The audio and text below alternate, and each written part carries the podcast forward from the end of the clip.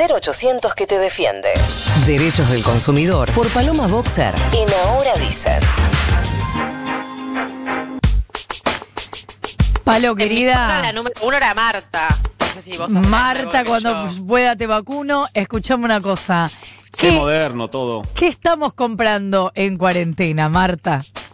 Bueno, mira, hay varias tendencias de que estamos comprando. A mí me gusta mucho porque lo que les voy a traer hoy es un estudio que hizo Scantech, que es, para decirlo en criollo, ¿vieron cuando vos vas al súper y te pasan el producto para que lea el código de barras? Sí.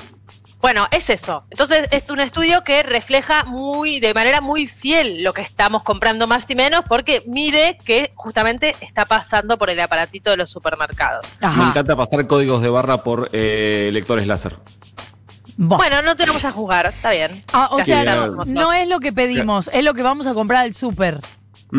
Claro, lo que estamos yendo a comprar al súper. No, pero igual cuando pedís también te lo pasan por el lector, ¿eh? Ah, mira. Claro, si vos llamás y decís, hola, quiero, un, no sé, unas papas fritas, un pan, no ah, sé qué, sí, para. sí, por eso, pero el súper, súper, quiero decir, no cualquier cosa que pedimos.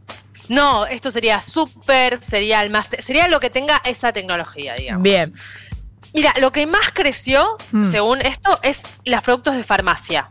Mira. Porque, ah, no te dije, también esto medida de la farmacia. Claro. También todo lo que tenga código de barras en la Argentina. Claro. trabajamos todo lo que sea código de barras. Pero producto de farmacia, ¿qué quiere decir?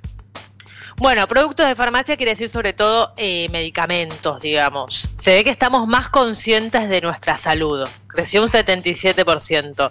Puede ser medicamentos, pero también puede ser cosas de venta libre, puede Claro. ser suplementos vitamínicos, digamos. Tenés como todo eso ahí, viste, que es como un abanico amplio. La Pero- crema, Flor, la crema, la crema que compras. Bueno, no, cosmética no está acá. No, porque Eh, dijo, la crema far- no, dijo farmacia, querido, por eso estoy preguntando.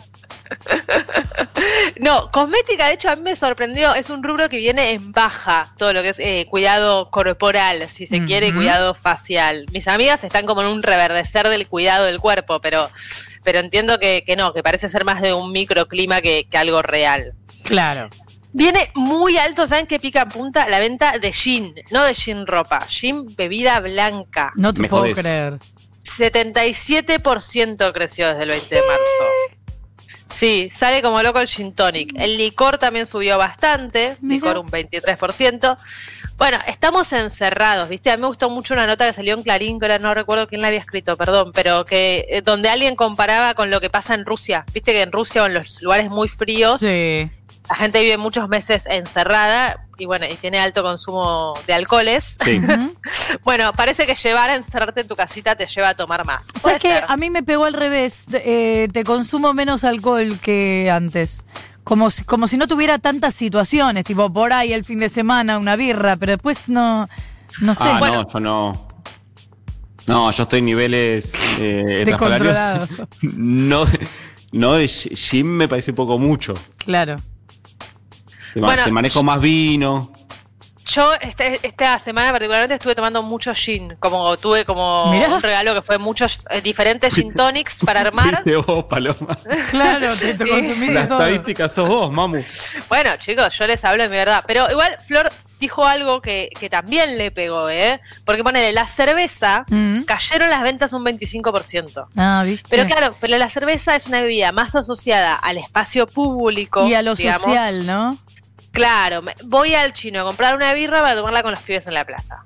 ¿No? Bueno, está bien. No, no hay pibes y plaza. Entonces, el consumo de birra cayó un 25%. Ajá. Ahí lo tenemos. Bueno, estamos muy limpiadores también. Limpieza creció en general 52%, pero tenés guantes eh, y desodorante de ambiente ahí muy alto. Sí. Estamos un poco obses con la limpieza, de hecho. Algunos analistas en la Argentina y en el mundo empiezan a hablar de que eh, empezamos a llegar a un nuevo umbral higiénico como, como, human- como humanidad y que después va a ser difícil bajarnos, digamos, como que va a haber unos años donde vamos a estar medio obsesivos con la limpieza. Y lo otro que subió muchísimo es eh, las cosas para cocinar. ¿Qué te quiero decir con esto? Manteca, harinas, premezclas, que puede ser, por ejemplo, esos polvitos para preparar postres o ñoquis Sí. o pizzas, incluso Claro. gelatinas. Bueno, subió un montón. Estamos muy hogareños. Esto ya lo habíamos visto en un estudio que habíamos hablado hace unos meses, Sí. pero es una tendencia que se refuerza. Eh, tenés también poner el dulce de leche, tenés aderezos, o sea, todo lo que te sirva para cocinar algo vos en casa vendiéndose mucho. Claro. El alcohol en gel, saben que pasó algo muy interesante. Que se mide también sobre todo con el precio. Vieron que cuando arrancó la, la- la- el aislamiento, la cuarentena, hubo como una fiebre el alcohol en Sí. gel que de hecho estaba agotado. Podías elegir entre invertir en bitcoins o alcohol en gel.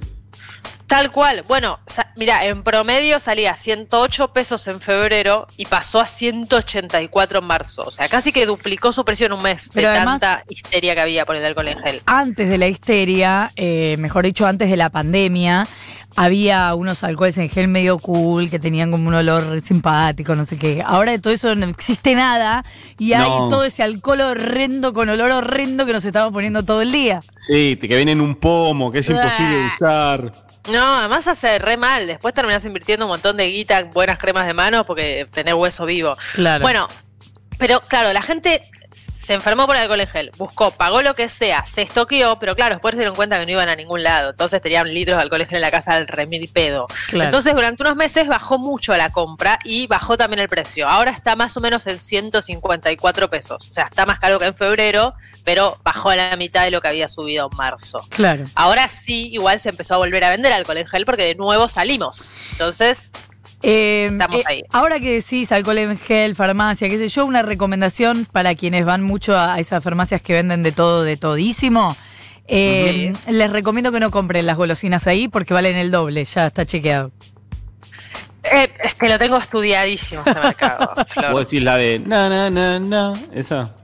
La ciudad Claro, de farmacias. Exacto. Claro, sí. Sí, sí, eh, la tengo estudiadísimo.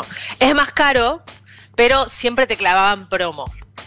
Salía mucho el 2x1 en chocolates. Sí, en pero aún así, quiero decirte, porque hay un chocolate específico que estoy comprando mucho y que lo, Déjala que se exprese Florencia Paloma, déjala, que ella, ella sabe de lo que está lo hablando. estuve comprando en esa farmacia porque dije dos por uno, eh, qué lindo. Primero lo compré sin dos por uno, después dije, eh, che, qué caro que está. Después dos por uno, ah, golazo. Y después lo vi en el kiosco y más barato que el dos por uno. Mira, ¿en serio? Bueno, además para, es, es muy bueno que en esta época apoyemos a los kioscos. Sí. Vienen con las ventas por el piso. Total. En serio, es un comercio muy, muy golpeado porque está muy asociado eh, a la cotidianeidad, que vos estés en la calle, te tientes, estés en la parada, quieras comprar algo.